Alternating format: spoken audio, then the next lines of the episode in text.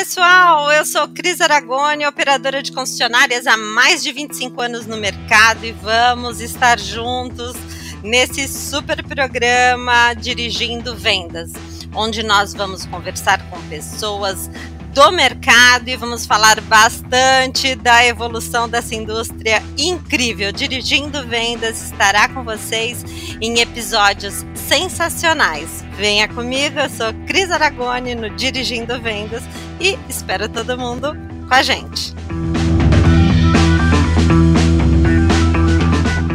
Bom dia, pessoal! Mais um episódio do Dirigindo Vendas e hoje eu estou aqui com ele, esse moço que toca um grupo de concessionárias. Eu até perguntei para ele como se soletra seu sobrenome, Rafael Breitkoff Sardanha. Falei certinho, Rafael? Falou certinho. Essa raiz alemã e italiana ainda dá uma mistura boa.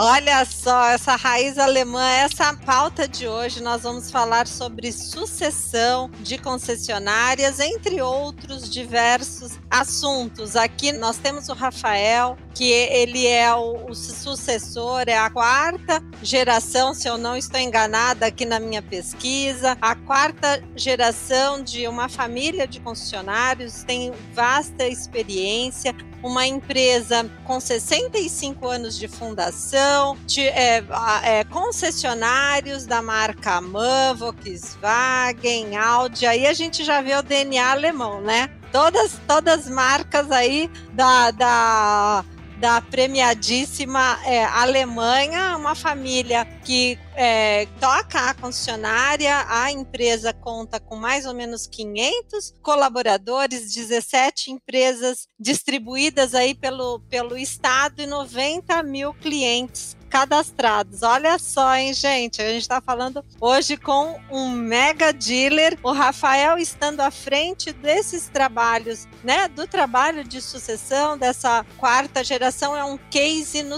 de sucesso, principalmente no pós-vendas de excelência praticado pelo grupo. Rafael, fiz uma, uma explanação correta? Foi certinho aí o meu pequeno resumo?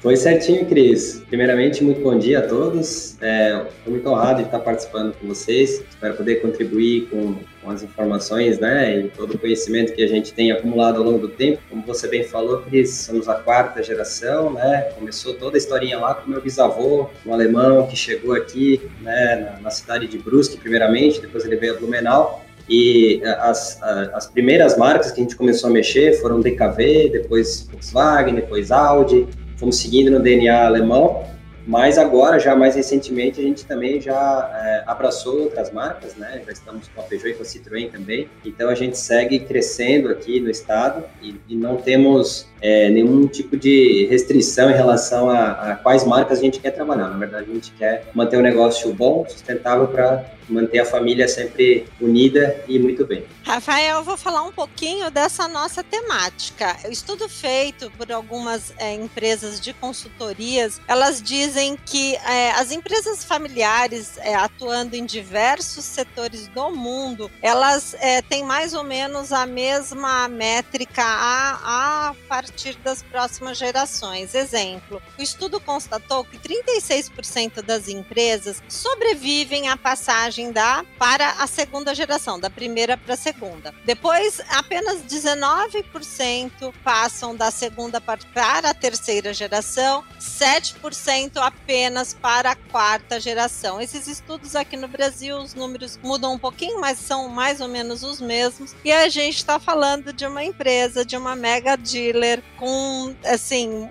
uma operação muito grande já na quarta geração. Eu é, quero perguntar, antes de entrar na, na excelência do pós-venda, na excelência que vocês têm no atendimento de clientes premium, é, qual, qual é a receita, se é que tem uma receita dessa, desse case de sucesso de uma empresa com 65 anos, em plena expansão, tendo CEO, alguém da família, a quarta geração, mantendo o DNA O DNA, os valores que eu acho que são importantes quando você permanece a família atuando, você mantém aquele aquela sementinha que foi plantada lá pelo seu bisavô, tenho certeza que você preza muito por isso.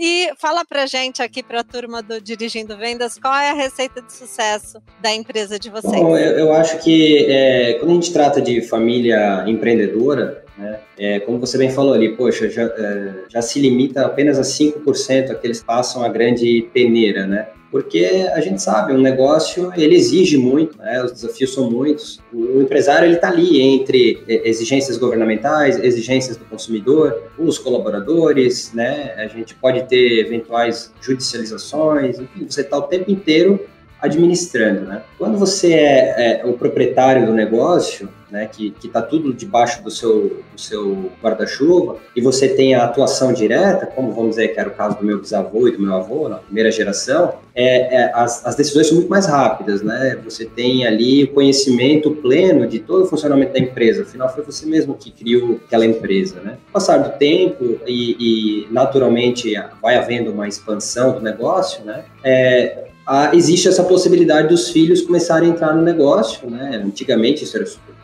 E aí você já começa a ter é, especializações, né? Você pode ter é, determinados filhos trabalhando em uma área, outros em outra, mas eu, eu, eu entendo que conforme o tempo passa, e aí quando a gente começa a ir para a terceira e para a quarta geração, o que fica claro é que os laços de sangue vão se afinando, né? Então, eu já não tenho mais aquela mesma é, intensidade familiar como eu tinha, vamos dizer, eu e meu pai, né? Vamos dizer assim, como primos terão entre si, ou até primos de segundo grau depois terão entre si, né? É evidente que esse laço ele, ele vai se afinando. Então, a, a grande pergunta é: por que, que eu quero continuar sócio é, dessas pessoas? Por, né? Só porque são família, né? Eu acho que isso não é suficiente. Então, a gente precisa, é, primeiro, querer entender e falar sobre o assunto. Acho que boa parte dos problemas sucessórios acontecem porque as pessoas postergam esse assunto, não falam sobre ele.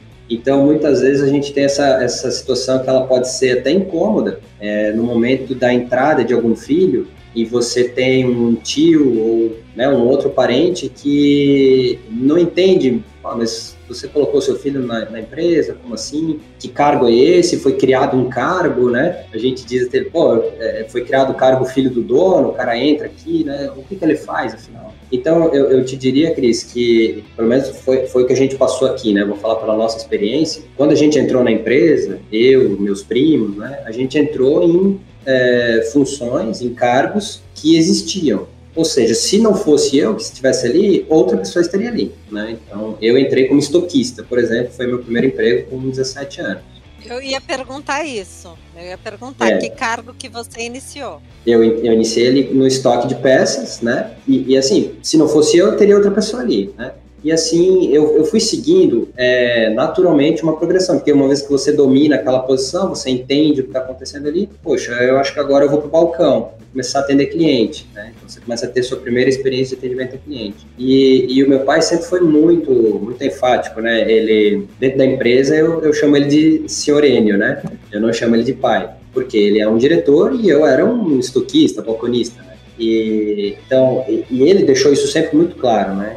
Ele me, me apresentou para o meu futuro chefe, que na época era o Jorge, falou, oh, Jorge, esse aqui é o Rafael, ele trabalha no estoque. Aqui, das 8 às 18, ele não é meu filho, né? Aqui ele é o Rafael. Então, é assim era, eu prestava minhas contas para o Jorge, eu não prestava lá para o Enio. É claro que é, é, em situações assim de, de fora do horário de trabalho, nas conversas familiares, a gente sempre conversava sobre o assunto também. Não é uma coisa muito rígida, mas apenas que precisa ficar claro que família, propriedade e gestão são três coisas diferentes. Eu adorei essa frase, hein? Família, propriedade e gestão. A gente pode colocar aí no, no GC quando é, tiver no vídeo, porque é muito difícil. Vocês estão de parabéns. Os próprios números da pesquisa, da consultoria, já indicam que é um problema mundial, é um desafio mundial. As empresas, a, a partir, as sucessões vão acontecendo e o, o grupo familiar vai vai perdendo o controle da empresa. Você tem algumas empresas americanas centenárias, mas que o, o controle da empresa já não é mais daquela árvore, né,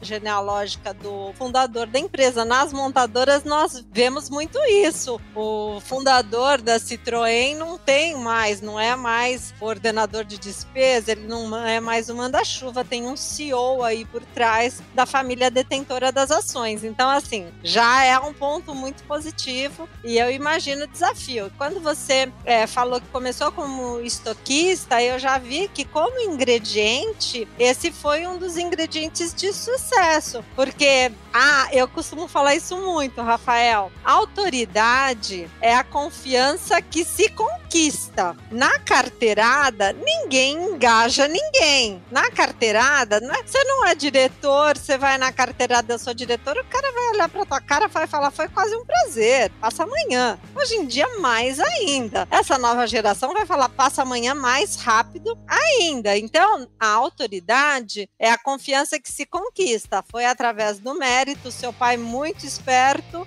colocou você lá embaixo, você naturalmente deve ter subido. Estoquista, então você começou por pós-vendas e talvez aí a experiência de pós-venda tenha é, lhe, lhe, conferido esse, é, vários títulos que eu pesquisei e vi que realmente vocês são referência no pós-venda, no atendimento premium e a partir daí eu queria entrar nesse segmento. É, vocês são concessionários Audi, o mercado premium é um mercado diferente. Eu costumo é, falar aqui a, a turma, é, a, a, nós temos uma estrutura, três marcas, uma coladinha na outra, eu cuido de todas as marcas, mas eu imponho um ritmo bem dinâmico. As lojas são enfeitadas, eu ponho música, que eu acho que é a característica dos nossos clientes. Aqui, apesar de ser uma marca premium, ela tem também um pouquinho dessa característica nossa, que é uma característica da Acta, e funciona muito bem. Mas eu tenho absoluta certeza que se eu tivesse aqui uma bandeira BMW, Audi ou Mercedes, nós teríamos que ter um brand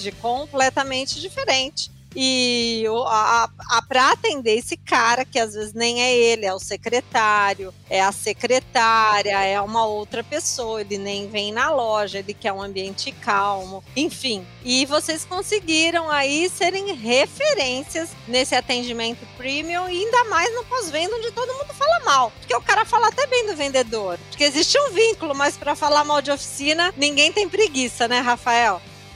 É verdade, sim. Não, você falou muito bem. É, quando a gente entra para o segmento premium, é, vale muito mais a experiência né, que o cliente tem com você, a forma como você atende ele, do que propriamente estrutura, os salão, é, showrooms né, maravilhosos, lindos, tudo. É, então, tanto que assim, a gente tem sim é, uma estrutura bonita, bem feita, mas ela não é constantemente é, enfeitada, como você falou, que é muito comum no segmento dos veículos de passeio, é, e até mesmo os garagistas também fazem isso, feirões, balões, é, é, é piruinha, o rádio, né? Tem todo aquele clima de festa que funciona muito bem para um varejo dinâmico, né? Mas para o segmento premium, essa mesma técnica não vai funcionar, porque o primeiro que boa parte dos nossos clientes eles não comparecem à, à, concessionária, né? Eles têm um outro tipo de hábito e quando comparecem é, seriam até para eventos mais de relacionamento mesmo. Então, quando você tem exposições de, de algum artista ou você traz algum palestrante financeiro, é, enfim, algo que traga uma experiência para esse cliente.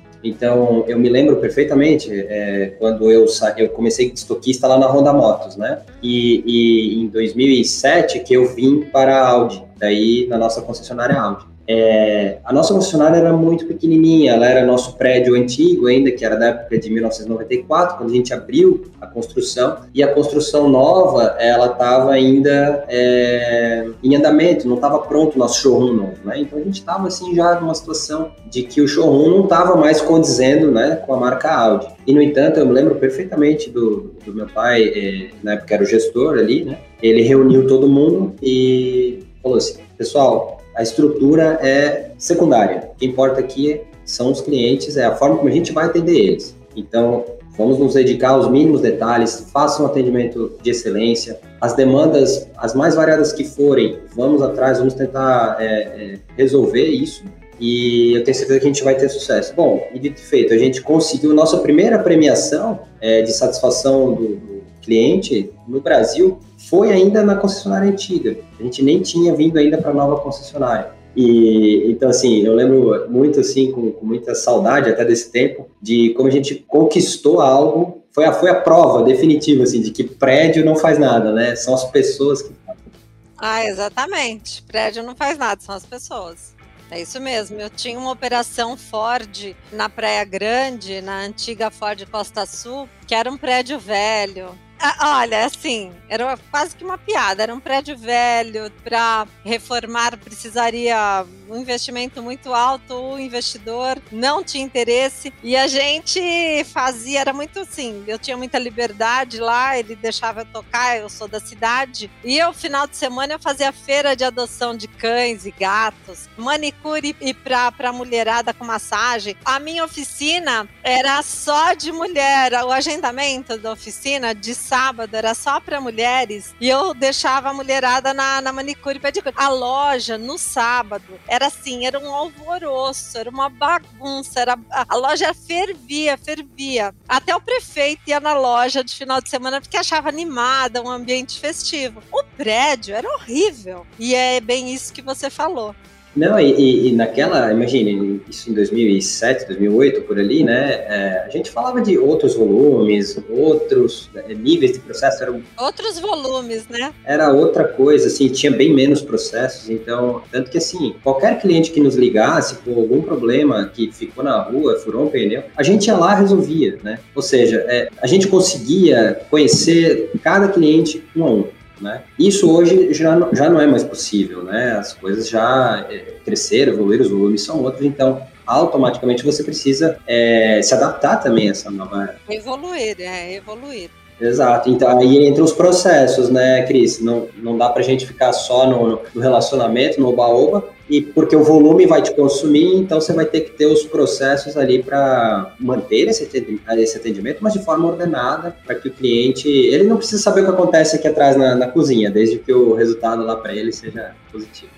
Então, isso, isso, é uma coisa que me chama bastante atenção, porque qualquer 100% de algum gestor, diretor, CEO, gerente fala, vamos manter o processo, vamos manter o processo. Eu gosto muito de processo, lógico, sem processo você não administra. Quem não mede, não gere. Se você não tiver a medição, o processo para você fazer um comparativo, você não tá administrando nada. Só que eu não gosto de nada quadrado. Eu acho que aquele bom cafezinho, aquele bom bate-papo e a e a nosso, o nosso cardápio, a como eu vou dizer, o improviso, o bom improviso, você não, não oferecer para o cliente o cara crachá. O processo é importante, você tem que olhar para o dashboard aí na sua sala e administrar suas empresas pelo dashboard. Você está vendo quanto está entrando de dinheiro, mesmo porque se você não tiver essa administração, seu financeiro, né, pode ir pro buraco. É muito. As nossas margens em concessionárias são muito enxutas. Mas eu não gosto do cara crachá. Então, para você ter esses resultados aí tão bons, principalmente em, em pós-vendas, tenho certeza que vocês não são cara crachá, que tem aquele atendimento VIP que a marca exige, mas tem também o bom cafezinho, uma boa conversa, pessoas muito cordiais.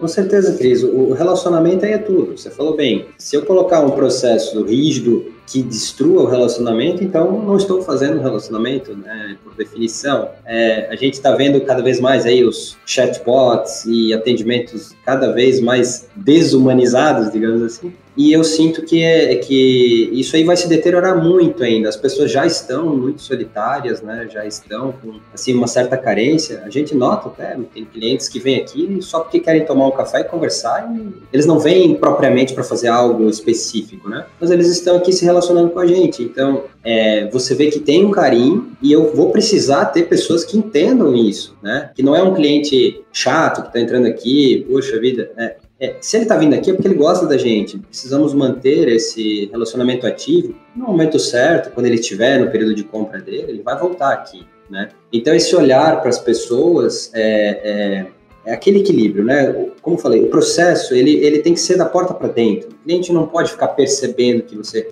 fica dizendo não para ele. Não, é que é o processo. Não, eu não posso fazer isso por causa do processo. Ele nem quer ouvir essa palavra. Acho que a gente nem deve falar essa palavra para ele. Então, é quase que uma experiência é, sem barreiras, certo? É, tem que ser um diálogo. A gente vai se adaptando, conversando, eu consigo traduzir aquilo que ele me falou e aí eu conduzo aqui para dentro. Claro, Cris, que isso é, é, obrigatório, você vai ter que instruir os, os teus consultores técnicos, os teus vendedores a entenderem esse tipo de, de atendimento. Né? Coisa bem pessoalizada. Eu me lembro que foi muito legal, uma vez nós fomos, é, a Audi convidou a gente para ir num, num, hotel em São Paulo que se chama Emiliano. Era um hotel boutique, acho que ainda existe esse hotel, não, não olhei mais, mas deve existir. E, e, eles faziam uma experiência totalmente personalizada. É, eles faziam uma entrevista do, do, de quem vai se hospedar no hotel primeiro. Quando você chega lá, eles já sabem muita coisa sobre você e, e eles já vão padronizando, colocam um, um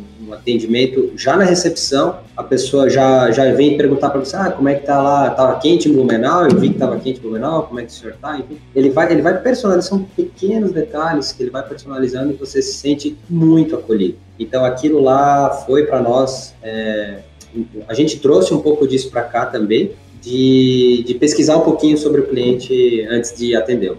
É, isso é importante, viu? É, eu achei bem legal. A Porsche, quando veio para o Brasil, ela trouxe essa experiência, levou os funcionários e os executivos para Nova York e colocou nos melhores hotéis, deu o melhor atendimento e no final ela falou: então, o cliente da Porsche está acostumado com esse tipo de tratamento. Então é isso mesmo, acho que foi, foi isso que a Audi quis fazer com vocês e eu gostei bastante. Rafael, é, fala um pouquinho do, da expectativa de crescimento do grupo. O grupo tem 17 unidades, é isso? Está localizado nos três estados ou só em, no Paraná, Santa Catarina? Como, como que é a estrutura do grupo? É só Santa Catarina, as nossas concessionárias, mas a gente tem um consórcio também, que já tem mais de 50 anos, e está atuando, o consórcio não tem fronteiras, né? Então ele atua também nos outros estados a gente já está já alcançando São Paulo, a gente está homologando parceiros, então também quem tiver interesse pode entrar em contato conosco para representar o consórcio Brático. E dentre as, os negócios de concessionária, nosso processo agora ele tá, a gente continua na sucessão. Eu vou acabar voltando um pouquinho no início da, da nossa conversa, porque o processo sucessório ele ele quase que não acaba, ele tem fases, né? Então não é que você faz uma vez e agora, beleza, resolveu. Não, mas a, a próxima geração já está vindo. Então, você está constantemente de olho nesse assunto, né? Então, a gente está num momento muito feliz agora, que é a gente está no auge da vida profissional dos nossos pais, né? É meu pai, e dois tios, que, que são os nossos superintendentes. E, e, nós abaixo, que somos em seis primos, né, quatro estão na gestão, dois não estão, mas esses quatro que estão também estão em. Agora eu estou com 35, meu primo está com 34, e, e, e a gente está mais ou menos nessa mesma faixa de idade, só minha irmã, que é sete anos mais nova do que, do que eu, mas todos nós já estamos em posições de liderança, né, diretoria, gerência geral, e então a gente está, como eu falei, nessa fase de ouro, digamos, onde está todo mundo plenamente ativo, plenamente atuante. Não vai demorar muito, né? A gente está planejando aí que nos próximos 5, 6 anos, os nossos pais irão sair da, da gestão e vão ficar no conselho de administração. Então, os nossos passos agora são de fazer essa transição, né? E, felizmente, né, as empresas cresceram tanto que, a, que falta braço da família, né? Então, aquilo que eu falei para você, família é diferente de gestão, né? Não é obrigatório que a gente tenha familiares é, na gestão. A gente pode ter, mas podemos ter profissionais também. Eu acho, inclusive, que enriquece. Como, como os laços vão se afinando, como eu disse antes, é, é, já somos primos, né? É importante que entrem profissionais que vão nos auxiliar, vão nos ensinar também a como seguir adiante, para que ali na frente a gente faça a transição e assim que começam a entrar os, os mais jovens, digamos a quinta geração, aqueles que quiserem entrar, né? E aí, Cris, já me estendendo um pouco na resposta, por isso a importância né, de fazer um processo sucessório bem, bem definido. A gente tem as regras de entrada, né? Então, para o integrante da quinta geração entrar na empresa, ele precisa seguir lá alguns pré-requisitos, ele precisa se candidatar à vaga, ele tem que ser aprovado. E aí ele vai fazer toda aquela trajetória que a gente fez também, se quiser. O bacana é que a gente é, convida eles a que venham, né? A gente não faz o anti-marketing da empresa, né? Ah, concessionário só dá dor de cabeça, porque é muito difícil, porque nós, a gente não tem horário, trabalha demais e tal. Isso acontece muitas vezes, a gente escuta isso, né? Um anti-marketing dos pais para os filhos, né? Não, não entra aqui, vai fazer outra coisa, vai ser, vai ser advogado, médico, engenheiro, não te mete com concessionário, né? E a nossa postura é diferente, a gente tá de portas abertas para quem quiser da família, afinal é interessante que a família se perpetue, mas desde que isso venha acompanhado com, primeiro, respeito ao legado da empresa e o mérito dessa pessoa que está entrando, que ela faça, faça por valer a pena essa confiança que foi passada a ela.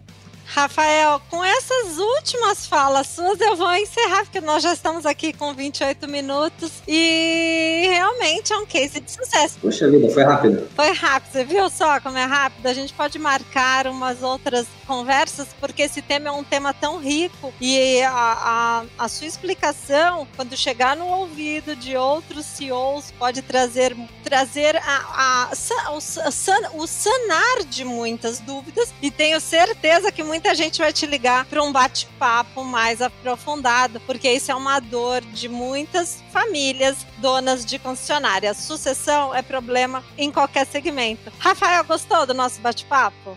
Gostei, Cris. Muito legal, legal. Agradeço aí a, a oportunidade e sim, estou à disposição para conversar com vocês. É, nossa, eu falei muito pouquinho só sobre sucessão. Esse, esse processo é muito longo, né? Ele, inclusive, requer acompanhamento profissional. Não dá para fazer isso só entre família, né? É importante envolver profissionais de mercado especializados em sucessão familiar para que essa opinião de fora é, é, impeça que, o, que os egos se conflitem e que a gente tenha problemas, né? Sim, sim, muito importante importante. Vaidade é dinheiro no bolso, né? Vaidade é dinheiro no bolso.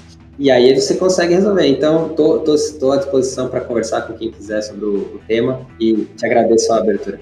Então, pessoal que está ouvindo aqui o nosso podcast, vou deixar o telefone do Rafael, da, da, dos assistentes dele, da secretária, o telefone é, oficial da concessionária para quem quiser entrar em contato. Ele vai indicar aqui um e-mail que possa é, deixar disponível para você, CEO, ou qualquer é, outro empresário que tem essa dor da sucessão, a gente pode, um pouquinho desse bate-papo, ajudar aí é, essa, esse desafio do empreendedor, do empresário. Eu queria é, dizer que realmente a gente é, coloca a tecnologia, a tecnologia é um caminho sem volta, mas nós humanos, para nos destacarmos, a gente tem que ser cada vez mais humanos. Eu costumo falar muito isso, se aproprie da tecnologia, mas você humano, você tem que ser cada vez mais humano. Se você virar cara crachá, você vai ser robô, a máquina vai ganhar de você. E com essas falas eu me despeço, agradecendo demais o seu tempo, agradecendo muito. Um beijo e até o próximo episódio do Dirigindo Vendas, esse espaço tão legal para bate-papo de alto nível como nós tivemos hoje com o Rafael, CEO do grupo Bratkov essa família alemã que faz esse trabalho tão bonito há 65 anos, honrando os valores da empresa. Um beijo, Rafael. A gente se despede aqui. Obrigado, um abraço a todos.